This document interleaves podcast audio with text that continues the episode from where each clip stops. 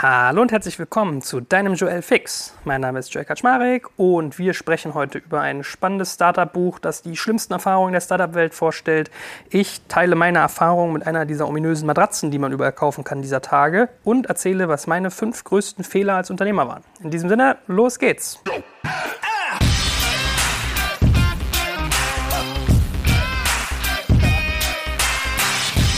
So, und wir starten heute mit einem Buchtipp. Und zwar hat ein guter junger Mann namens Max Meer und schreibt sich wirklich wie der Ozean, Max Meer. Es ist ein Pseudonym, so viel sei vorweggenommen, ähm, hat aber ein Buch geschrieben, das nennt sich Ein Jahr im schlimmsten Startup der Welt. Na, wenn das mal kein catchy Titel ist, weiß ich auch nicht. Ähm, mich hat daran gefesselt, das fand ich echt ganz cool. Der Untertitel lautet, wie Napoleon mich fast in den Wahnsinn trieb. Und äh, es ist im Prinzip die Geschichte eines jungen Mannes, der nach Berlin gekommen ist mit seiner Freundin, der IT-Kompetenzen hatte und hier sich selbstständig machen wollte. Und er beschreibt, wie er eintaucht in die Startup-Welt. So, und dann geht das so ein bisschen von Projekt zu Projekt, die aus unterschiedlichen Gründen alle nicht so richtig passen. Und dann gerät er an eine Gründung, ja, die zum Thema hat im Prinzip Elektronikartikel zu vermieten. Ja, also wie gesagt, das ist anonym verfasst und ich habe auch bisher noch nicht rausgekriegt, um welche Firma es geht. Habe es fairerweise aber auch nicht ehrlich versucht. Aber es ist einfach ein, äh, eine ganz schöne Geschichte, weil ähm, man kann ja so ein bisschen fragen, warum empfehle ich das Buch oder warum rede ich darüber. Das eine, was ich finde, ist, es ist überraschend interessant, in den Kopf von jemand anderem zu schauen, wenn er sich mit Gründungsthematiken auseinandersetzt. Ja? Also mal zu hören, was denkt so jemand, welche Gedanken hat er, welche Annahmen, was, was für Erwartungen hegt er eigentlich an so eine Gründung. Das ist schon ganz interessant, so etwas zu verfolgen. Und ich halte es für wertvoll, jungen Menschen, aber natürlich gerne auch älteren, also allen, die vielleicht neu in diese Szene reinschnuppern wollen, auch mal nahezubringen, dass es auch negative Erfahrungen in der Startup-Welt geben kann.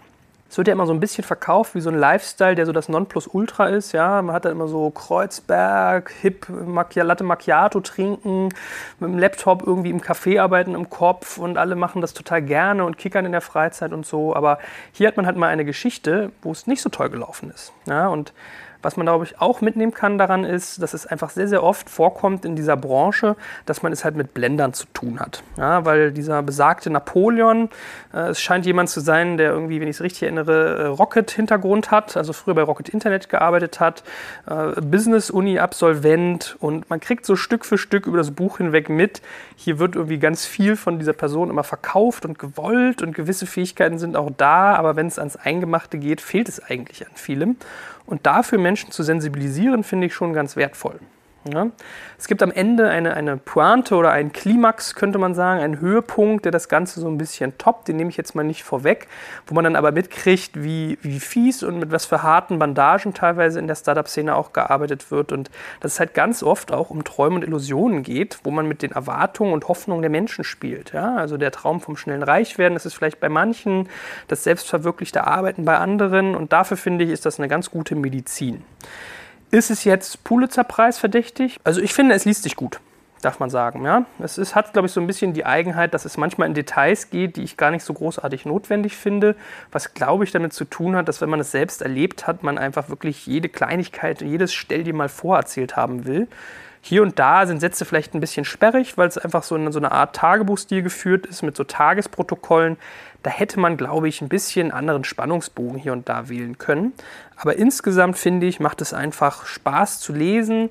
Hinten raus folgt auch irgendwie ein, ein Anhang mit Einsichten, ja, wo man irgendwie festgehalten hat, was hat man eigentlich daraus gelernt und was kann man vielleicht anders machen und auch mal die ein oder andere Erklärung. Und ich meine, es ist ein 130 Seiten Buch, was man wirklich schnell weglesen kann und wo man, glaube ich, viel mitnimmt aus dieser Branche. Es wird recht viel IT-Wissen vorausgesetzt, würde ich sagen. Also ich glaube, meine Mutter würde es jetzt nicht unbedingt verstehen in jeder Hinsicht, was dort geschrieben wird. Aber ich glaube, diese Details sind teilweise auch gar nicht so wichtig, sondern es geht ums große Ganze. Wenn ihr also mal lesen wollt, ja, was einem in der Startup-Szene noch so passieren kann, ist das anregende Literatur. Max Mehr, ein Jahr im schlimmsten Startup der Welt. Werbung. Aufgepasst! Das Jahr 2024 ist schon voll im Gange und jetzt heißt es neue B2B-Leads gewinnen. Du möchtest deine Sales Pipeline so schnell wie möglich voll haben und deshalb empfehlen wir dir an dieser Stelle unseren Partner SalesViewer. Wer nicht weiß, was SalesViewer macht, hier eine kurze Erklärung. SalesViewer entschlüsselt Unternehmen, die deine Webseite besuchen und zeigt diese in Klarnamen an. Du siehst also ganz genau, wer eure Webseite besucht und wofür sich diese potenziellen KundInnen interessieren. Und damit hast du ja wirklich ein mächtiges Werkzeug in den Händen, weil du diese Unternehmen dann zielgenau ansprechen und einfach zu neuen KundInnen machen kannst. Dein Marketing und Vertrieb werden das für die B2B-Lead-Generierung feiern, sage ich dir. Und du bist damit auch in guter Gesellschaft, denn Marktführer wie Stepstone, Jochen Schweizer, Sport5 oder Avato Systems setzen bereits auf SalesViewer und generieren damit täglich neue B2B-Leads. Leads. Wie so eine Registerkasse eigentlich, wo es immer klingelt, wenn du wieder eine neue Brand identifiziert hast, die sich für dich interessiert und die du jetzt einfach pflücken kannst. Daher, wenn das für dich interessant ist, dann teste SalesViewer doch einfach mal kostenlos. Alles, was du dafür wissen möchtest, findest du unter folgender Weiterleitung: digitalkompakt.de/slash salesviewer. Und wie immer verlinke ich dir es auch auf unserer Sponsorenseite unter digitalkompakt.de/slash Sponsoren. Das war's mit dem Werbespot. Unser zweites Thema heute soll ein Produkt namens Buddy sein. Buddy wie der englische Kumpel. Und zwar habt ihr ja vielleicht mitbekommen, also eigentlich kann, es gar nicht an euch vorbeigegangen sein, dass es dieser Tage sehr viele von diesen neuen Matratzen gibt. Ja, das Prinzip One Size Fits All oder sagen wir mal One Type Fits All. Also der Gedanke, man hat eine, eine Schaumart oder eine Schaumkombination, wo man dementsprechend tief einsinkt, so, so viel wie man wiegt. Ja, also es gibt nicht mehr irgendwie unterschiedliche Härtegraden, sondern nur noch einen Typen für jeden von uns. So, ihr kennt die üblichen Anbieter. Da gibt es einen Casper, da gibt es einen Eve, da gibt es einen Bruno, da gibt es auch einen Buddy, ne, über das ich heute sprechen möchte, aber eigentlich eine ganze Bandbreite an, an, an weiteren. Äh, ich glaube, Felix fällt mir noch ein als Vorname, Emma, also eine ganze Flut von diesen Matratzen. So, und ich möchte mal heute meine Erfahrungen schildern, bin dafür auch nicht bezahlt. Ich habe nur die Produkte kostenlos zur Verfügung gestellt bekommen, um sie mal ausprobieren zu können. Also vielleicht kann man das als bezahlt nennen, aber ich sage auch ganz ehrlich, was ich nicht gut finde. Ähm, deswegen möchte ich euch mal ein bisschen erzählen, wie diese Produkte bei mir so ankamen. Wir haben so eine Übersicht zum Beispiel, wo wir alle äh, diese Matratzen auch mal geteilt haben auf einer Seite. Und es ist mal ganz lustig, wenn Leute dann darunter kommentieren, welche Erfahrungen sie mit welcher Matratze gemacht haben. Und ich staune dann immer, wenn man mitkriegt, dass manche Leute sich wirklich drei, vier Matratzen bestellen, die dann völlig schmerzbefreit wieder zurückschicken. Da hätte ich persönlich, glaube ich, manchmal gar keine Lust drauf. Aber ist ja auch richtig, dass man das Angebot annimmt, wenn man es kann. So, und ich habe also diese Buddy-Matratzen gekriegt, wo ich erstmal positiv überrascht war. Die sind wirklich angenehm. Ja, also manchmal hat man das ja, man kauft sich eine neue Matratze, die ist plötzlich erstmal wieder härter als die, die man seit sieben Jahren hat und es tut einem irgendwie alles weh. Und auf der Buddy liegt man wirklich bequem und es ist echt extrem angenehm und wirklich schön. Also es macht einfach Spaß, dieses Produkt zu nutzen. Ähm, ich war ein bisschen erstaunt. Man muss wissen, diese Matratzen sind irgendwie so 30 Zentimeter hoch ungefähr. Also wenn man die nach vier Blatt senkrecht hinstellt, so hoch ist diese Matratze. Das gibt erstmal Irritation, finde ich. Und wird später bei dem Konzept auch noch eine Rolle spielen. Dazu vielleicht mehr. Aber ich finde das eigentlich verschmerzbar, zumal man sich ja so vorstellen kann, da hat man sozusagen ein bisschen Puffer, wo man noch weiter einsinken kann. Also diese Matratze finde ich eigentlich erstmal wirklich ganz positiv, ähm, macht Spaß zu benutzen, sieht optisch schick aus, ist halt sehr, sehr hoch, was ein bisschen ulkig ist. Wenn man sich die Werbung anguckt, sieht es ja immer so aus, als würde jeder Mensch irgendwie so eine Europalette in irgendeinem stylischen Wohnzimmer haben und da seine Matratze drauf legen. Ist jetzt, glaube ich, nicht der Standard fairerweise. Von daher, das hat mehr sowas von einem Boxspringbett. Was ich jetzt ganz interessant zu erzählen finde, ist, Buddy hat so als Besonderheit, dass sie halt gesagt haben, sie haben auch Bettlaken, die zu diesem Konzept passen. Das heißt, oben an der Matratze sind Reißverschlüsse angebracht man kann dann mit einem Reißverschluss dieses Bettlaken anbringen. Die Argumentation lautet, es sei ja so einfach und dadurch sehe das Teil doch viel schicker und stylischer aus, weil man dann die schön gestylte Seite, die ist in meinem Fall so beige mit so einer Art Rubber-Look, also so ein bisschen rauer gemacht, doch sehen könne und es sei auch viel einfacher und angenehmer, das Ding aufzuziehen. So, nun hat es sich begeben, dass ich auf der NOAA-Konferenz im letzten Jahr in Berlin den Macher von dem Produkt mal wieder getroffen habe. Wir hatten uns auf einer, witzigerweise auf einer NOAA-Netzwerkveranstaltung kennengelernt und auf der richtigen NOAA in Berlin dann wieder getroffen. Und da fragte er mich, Alex ist sein Name, Joel, was hältst du denn eigentlich von dem Konzept mit diesen Bettlaken, die man da per Reißverschluss ranmachen kann? So, und ich guckte ihn an und sagte, Alex, bitte verzeih mir meine Ehrlichkeit und nimm es mir nicht übel, aber das ist der größte Scheiß, den ich je gehört habe er hat es dann mit Humor genommen und musste lachen und fragte mich, warum. Und ich sagte, naja, äh, mein erster Gedanke war halt, das zahlt ja eigentlich nur auf den Matratzenverkäufer ein. Ja, also als jemand, der diese Matratze verkauft, habe ich einen ganz tollen Hebel, dass die Leute nur noch meine Bettlaken kaufen können. Aber was soll der Quatsch? Ja, zumal so ein Bettlaken, glaube ich, so um die 30 Euro kostete, hatte ich damals angenommen ähm, und ich eigentlich nicht so den Nutzen sah. So, und dann habe ich diese Buddy-Matratze irgendwie zugeschickt bekommen. Ich sagte, ich probiere sie mal aus. Also ich habe sie im, im, Prinzip im Gegenzug zu einer Werbung auf Digital Kompakt, so kleine Bannerwerbung äh, zugeschickt bekommen. Also gar nicht mal für diese Besprechung jetzt hier.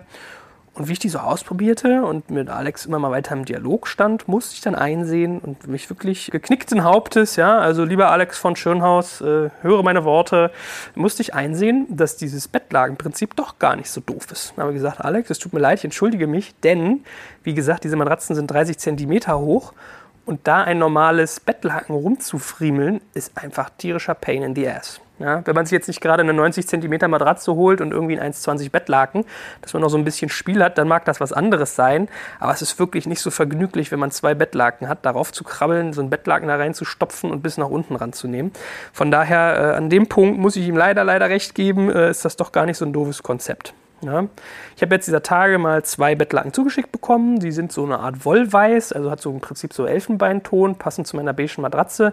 Habe das ausprobiert und es ist wirklich ganz angenehm easy zu machen, dieses Teil da drum zu ziehen. Und das Erste, was mir aufgefallen ist, dass diese Bettlaken extrem hochwertig sind. Also wenn man die so oben anfasst, fassen die sich wirklich schön an. Das ist wirklich hochwertiger, dicker Stoff, total weich. Also da schläft man echt gerne drauf. Trotzdem würde ich sagen, kann man es auch noch optimieren. Ja, also ich habe halt so festgestellt, der Reißverschluss, der wählt sich schon ein gutes Stück weit, weil irgendwie über eine Distanz von 2 äh, Meter mal 1 Meter mal 2 Meter mal 1 Meter scheint irgendwie Strecke sozusagen verloren zu gehen oder sind im Prinzip ist der Schlitten nicht ganz so gerade, dass das teilweise wählt, genau am Fußende, was man als erstes sieht, wenn man auf die Matratze guckt. Dann hat das Teil so eine Art, ich glaube, Borde würde man sagen. Also in der Wohnung sagt man Bordüre, aber im Prinzip so ein kleines Stoffstück, was am Rand übersteht, was sich immer nach oben wählt, was auch so ein bisschen semi-toll aussieht. Und so mein, mein, mein, meine, ah, was heißt größter Schmerzpunkt ist eigentlich, dass ich so gemerkt habe, da habe ich meine Frau drauf gebracht, wenn man zwei Matratzen hat, weil man sagt, wir schlafen zu zweit in einem Bett und hat keinen Bock, dass wenn sich der eine hochbewegt, dass der andere dann irgendwie runtergeht, ähm, dann nimmt man halt zwei Matratzen, wobei das ja bei diesen Matratzen nicht mehr so das Problem sein soll, vermeintlich. Aber wenn man zwei Matratzen hat, hat man ja diese sogenannte Liebesritze in der Mitte. Ich weiß nicht, wie das bei euch ist, jetzt kleine Schlafintimität. Ich stecke da manchmal nachts gerne so meinen Fuß oder eine Hand rein, so aus Bequemlichkeit. Das wird unglaublich rau, wenn man da an einem Reißverschluss Verschluss und an der Kante von der Matratze auf einmal lang schabt. Also das ist so ein bisschen der Preis, den man für den Komfort beim Beziehen zahlt. Ja. Dann finde ich, bei den Farben könnte man noch ein bisschen mehr rausholen. Also es gibt irgendwie nur eine Handvoll Farben und zu äh, beige passt dann auch nicht alles. Also jetzt ein Schwarz oder ein Dunkelgrau würde man wahrscheinlich eher nicht nehmen. Die erste Reaktion meiner Frau, vielleicht sollte die eher rezensieren, die ist da schonungslos offen, äh, war, dass sie findet, dass dieses Bettlaken aussieht wie eine Inkontinenzmatte. Fand ich extrem witzig. Ehrlich gesagt, ein bisschen zu hart, aber auch. Also es ist halt ein dunkles Beige. Kann ich verstehen, dass der eine oder andere vielleicht so an Krankenhausauflage denkt. Mein Fazit ist eigentlich, dass es ein schönes, komfortables Produkt ist, wo ich mir wünschen würde, dass es noch mehr Farben gibt und dass man vielleicht beim Preispunkt es hinkriegt, sie ein bisschen günstiger zu machen. Dass man vielleicht eher bereit ist, sich auch mal irgendwie, weiß ich nicht, sechs, acht, zehn von den Dingern zu kaufen und da dann so ein bisschen mehr Varianz hat, weil man hat ja auch irgendwie bei seinen Bettbezügen mehr Farbe. Ja? Also das waren so meine Erfahrungen mit diesem Matratzenkonzept. Ihr könnt ja gerne auch mal unter unseren Kommentaren eure teilen. Vielleicht habt ihr andere Matratzen wie eine Casper benutzt oder eine Eve oder eine Bruno. Von der Matratze selbst bin ich positiv überrascht, muss ich wirklich sagen. Und so ein Bettlakenprinzip finde ich auch gar nicht so doof. Vorausgesetzt, man stört sich nicht daran, dass die Ritze etwas rauer wird. Ja, das klingt echt merkwürdig. und es nicht ganz so viele Farben gibt. So, dritter und letzter Punkt für heute. Meine fünf größten Fehler als Unternehmer. Danach wurde ich gefragt und ich meine, ich habe das auch schon mal als Artikel auf Digital Kompakt geschrieben. Wir haben da so eine kleine Artikelreihe, dass wir Leute regelmäßig animieren, uns ihre fünf größten Fehler zu schreiben. Und ich habe unabhängig davon nochmal nachgedacht, was denn meine fünf größten Fehler waren ich habe eine ganze Reihe von Unternehmen schon selber gegründet oder auch begleitet und kann da, glaube ich, schon ein bisschen aus einem gewissen Fundus schöpfen. Und was ich immer wieder feststelle, ist, ein Großteil von Fehlern, die man als Unternehmer macht, hat mit Menschen zu tun. Ja, also mit Mitarbeitern, mit Partnern, mit äh, vielleicht Austauschkollegen und so weiter und so fort. Oder auch Investoren. Und mein erster Fehler also nicht der erste, den ich gemacht habe, aber der erste, den ich heute mal aufzählen möchte, hatte auch damit zu tun, dass ich bei einer meiner Gründungen teilweise Mitarbeiter an Bord hatte, wo ich wusste oder gemerkt habe eigentlich subtil, dass sie nicht passen, dass sie etwas Schlechtes ins Team bringen, ich aber dennoch nicht den Arsch in der Hose hatte, sie freizusetzen. Ja? Also wir hatten zum Beispiel eine Person, die mit so einer gewissen Aggressivität daherkam, die die Leute eigentlich immer so ein bisschen sehr hart angegangen ist. Ich will nicht sagen Mobbing, aber schon so, dass man sie unter Druck gesetzt hat und während sie Leuten also während diese Person Leuten gewisse Sachen abverlangt hat, hat sie teilweise selber andere Dinge getan. So, das ist dann immer so ein bisschen unglücklich, weil es hat einfach die Stimmung im Team total in Schieflage versetzt. Und es ist immer so, ein schlechter Mitarbeiter zieht das gesamte Team herunter. Ja, deswegen, es gibt so Punkte, wenn was mit einem Mitarbeiter nicht funktioniert, finde ich, sollte man überlegen, ob es eine gewisse, gewisse Schritte gibt, die man unternehmen kann. Ja, ich habe so eine, so eine dreischrittige, ja, Eskalationsstufe klingt so hart, aber so einen dreischrittigen Prozess für mich entwickelt, was ich tue, wenn Mitarbeiter für eine Rolle nicht funktionieren. Das erste ist das Gespräch suchen und Feedback geben, Anregungen, was verbessert werden sollte, wo, wo es hakt und dann zu schauen, was sich tut. Wenn sich nichts tut, das Ganze wiederholen und Hilfe an die Hand stellen, zum Beispiel eine Form von sagen wir, Schulung oder Weiterbildung oder einen Austausch mit jemandem, der das ganz gut macht. Oder mal ein Schnupperpraktikum in einer anderen Firma, dass man sagt, kann diese und jene Person mal zwei Wochen in dein Unternehmen gehen und kannst dir mal dies und das zeigen, ihr macht diese Rolle ja so, so gut oder ihr macht ja diesen Aspekt so gut. Ähm, das dritte wäre für mich, dass man dann überlegt, ob diese Person vielleicht nur an dieser Stelle falsch eingesetzt ist und etwas anderes tun kann. Also habe ich schon erlebt, dass es teilweise Menschen bei uns zum Beispiel gab, die etwas Bestimmtes nicht gut konnten, in einer anderen Rolle aber aufgeblüht sind. Und wenn das alles nicht gefruchtet hat, dann sollte man eigentlich den Schritt gehen, sich von der Person trennen. Ja, man sagt ja immer, wie ein Pflaster abreißen, wenn ein Mitarbeiter nicht passt, sollte man das schnell tun, lieber schnell und sozusagen kurz und schmerzlos, als dass es einen ewig lange lähmt, weil es halt alle anderen Mitarbeiter mit runterzieht. Und das kann halt in beide Richtungen passieren. Ja, also ich hatte Mitarbeiter, wo ich gemerkt habe, die haben irgendwie Missstimmung ins Team gebracht. Ich hatte auch Mitarbeiter, wo ich gemerkt habe, die hatten eigentlich keine Ambition, die waren eigentlich so lustlos, die haben eigentlich immer nur so vor sich hingearbeitet und da war gar kein, kein Drive dahinter. Und das zieht so ein Team halt auch runter, weil es halt irgendwie abfärbt. Ja, das heißt, das Ganze sollte eigentlich so einer gewissen Philosophie folgen, die man im Management hat und die sich im Team fortsetzt. So, und mein zweiter Fehler bezieht sich genau auf so eine Philosophiefrage, dass ich in einer Firma gearbeitet habe, wo im Prinzip klar war, dass unterschiedliche Philosophien parallel gelebt wurden. Also es gab teilweise Führungskräfte und auch irgendwie auf Augenhöhe Partner, wo ich den, den Effekt hatte, dass die teilweise eine sehr ja, ich sag mal, menschenaggressive Form gelebt haben. Ja, dass die gesagt haben, so, nee, hier steht Leistung im Vordergrund, die Leute müssen hart angefasst werden. Also erstmal eher ein kritisches Menschenbild. Ja, wenig Vertrauen, sondern mehr über Kontrolle. Während ich eher jemand war, der mir gerne Freiraum lässt und der zum Beispiel gesagt hat, dass 40 Stunden in so einem Arbeitsvertrag stehen, als irgendwie Wochenarbeitszeit. Ja, was ich dann als Argument zu hören bekommen habe, teilweise, wenn ich gesagt habe, man kann die Zügel ja hier und da mal ein bisschen lockerer lassen, dass das für mich eigentlich nur ein Maßstab für Vergleichbarkeit ist. Das heißt, wenn ich in einen Arbeitsvertrag reinschreibe, du arbeitest, hast eine 40-Stunden-Woche, dann geht es ja eigentlich darum, eine Vergleichbarkeit zwischen unterschiedlichen Mitarbeitern herzustellen, dass man schaut, wie viel leistet jeder. So, das ist für mich aber noch immer noch kein Indiz dafür, wie viel wirklich geleistet wurde, sondern es geht eigentlich darum, dass man sich Ziele setzt und dann diese erfüllt. Und wenn man produktiv ist und seine Ziele erfüllt, dann ist eigentlich auch egal, ob man das in viel oder wenig Zeit macht. Dann sind die, die es in wenig Zeit machen, eigentlich besser. So, und diesen, diesen Mismatch aber zu haben, dass man einen Teil der Führungsriege hat, die im Prinzip auf ein kritisches Menschenbild setzt oder ein kritisches Menschenbild hat und einen mit einem positiven, der eher Leistung honorieren will als Präsenz, das hat, glaube ich, der Firma insgesamt nicht gut getan, weil dann wissen die Mitarbeiter nicht, woran sie sind, man zieht nicht an einem Strang und es führt eigentlich nur zu Frust. Dritter Fehler, den ich zum Beispiel in meinem Produkt Session Bird gemacht habe, das war ein Produkt, mit dem man Online-Meetings durchführen konnte. Wir waren im Prinzip zu fern vom Nutzer. Ja, ich bin irgendwie verhältnisweise spät eingestiegen. Also es wurde schon zwei Jahre programmiert an Sessionbird und erste Entwicklungen standen schon fest. Und ich fand das Produkt total toll und habe ganz viele mögliche Anwendungsfälle gesehen und auch äh, später mal Exit-Kanäle und fand es eigentlich sehr, sehr schlau. Und was ich aber so nach ungefähr sechs Monaten der Arbeit an diesem Produkt gemerkt habe, war, dass wir eigentlich hinter verschlossenen Türen an einer Lösung gearbeitet haben, die gar nicht notwendig war. Also es gab schon im Prinzip Chat- und Kommunikationsformen, so wie WebEx, wie irgendwie ähm, auch meinetwegen ein Skype. Ja. Wir hatten im Prinzip so eine Art Skype gematcht mit einem Google Docs. Also man konnte gleichzeitig chatten, eine Telefonkonferenz machen und an Dokumenten zusammenarbeiten. Und von daher war das eigentlich gar nicht so eine große Marktlücke. Unser einziges Asset war, dass wir halt gesagt haben, wir sind besonders sicher, weil wir in Deutschland sitzen und du kannst mit uns Dokumente bearbeiten. Aber was ich festgestellt habe, war, dass die Menschen viel eher ein Problem dabei haben, wie man denn ein gutes Meeting macht. Wie moderiere ich es? Wie bereite ich es vor? Wie bereite ich es nach? Wie dokumentiere ich es? Und das wäre, glaube ich, eine Lösung gewesen, die viel, viel schlauer gewesen wäre, wenn wir uns zum Beispiel eins dieser, eine dieser Lösungen angedockt hätten oder einfach eine unabhängige SaaS-Lösung gebaut hätten, die Meetings begleitet hätte bei der Durchführung.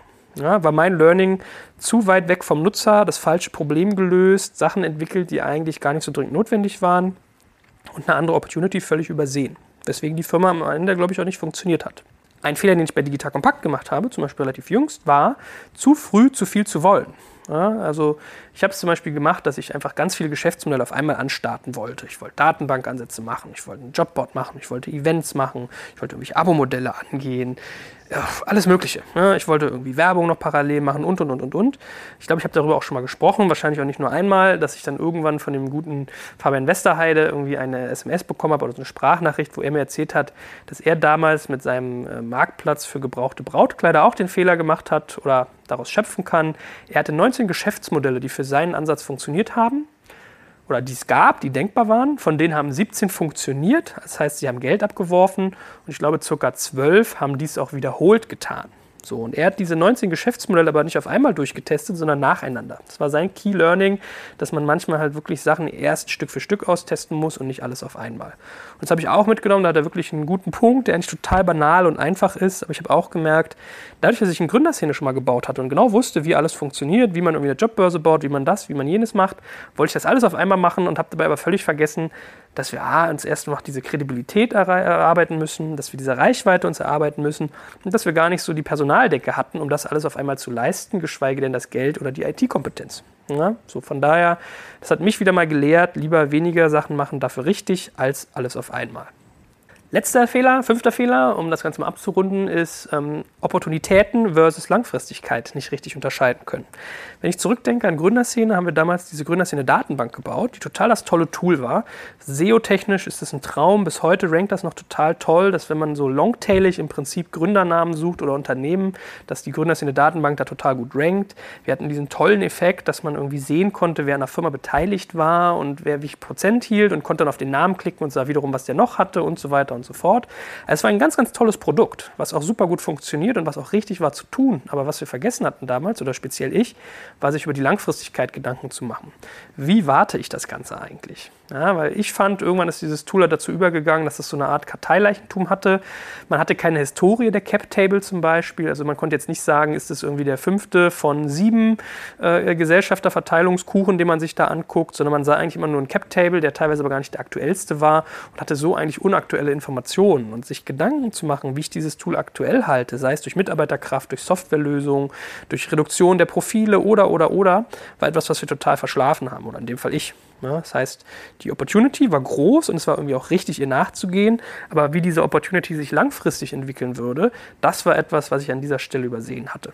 So, und wenn ich jetzt mit Digital Kompakt etwas in der Art tue, da habe ich auch Lust, irgendwie eine Geschäftsmodell-Datenbank oder solche Sachen zu bauen. Dann versuche ich eigentlich auch immer gleichzeitig mir zu überlegen, was wird langfristig passieren, wie muss ich dieses Ding wart behalten, was könnte sich verändern, wie behalte ich die Daten so, dass sie immer noch eine Aussagekraft haben. Ja, das mal so meine fünf Fehler. Also Mitarbeiter zu lange gehalten, unterschiedliche Philosophien gelebt, zu fern vom Nutzer entwickelt, zu viele Modelle auf einmal entwickelt und Opportunitäten ergriffen, ohne sich der Langfristigkeit bewusst zu sein. Vielleicht regt das ja den einen oder anderen an. Ich freue mich, wenn ihr auch eure Fehler mit uns teilt. Wir werden die Artikelreihe bestimmt auch mal wieder fortsetzen demnächst. Und äh, ja, in diesem Sinne, macht aber trotzdem fleißig Fehler, denn nur so lernt man. Ne? Aus richtig gemachten Sachen lernt man nicht so viel wie aus falsch gemachten. Und äh, dabei drücke ich euch ganz fest die Daumen. Macht's gut.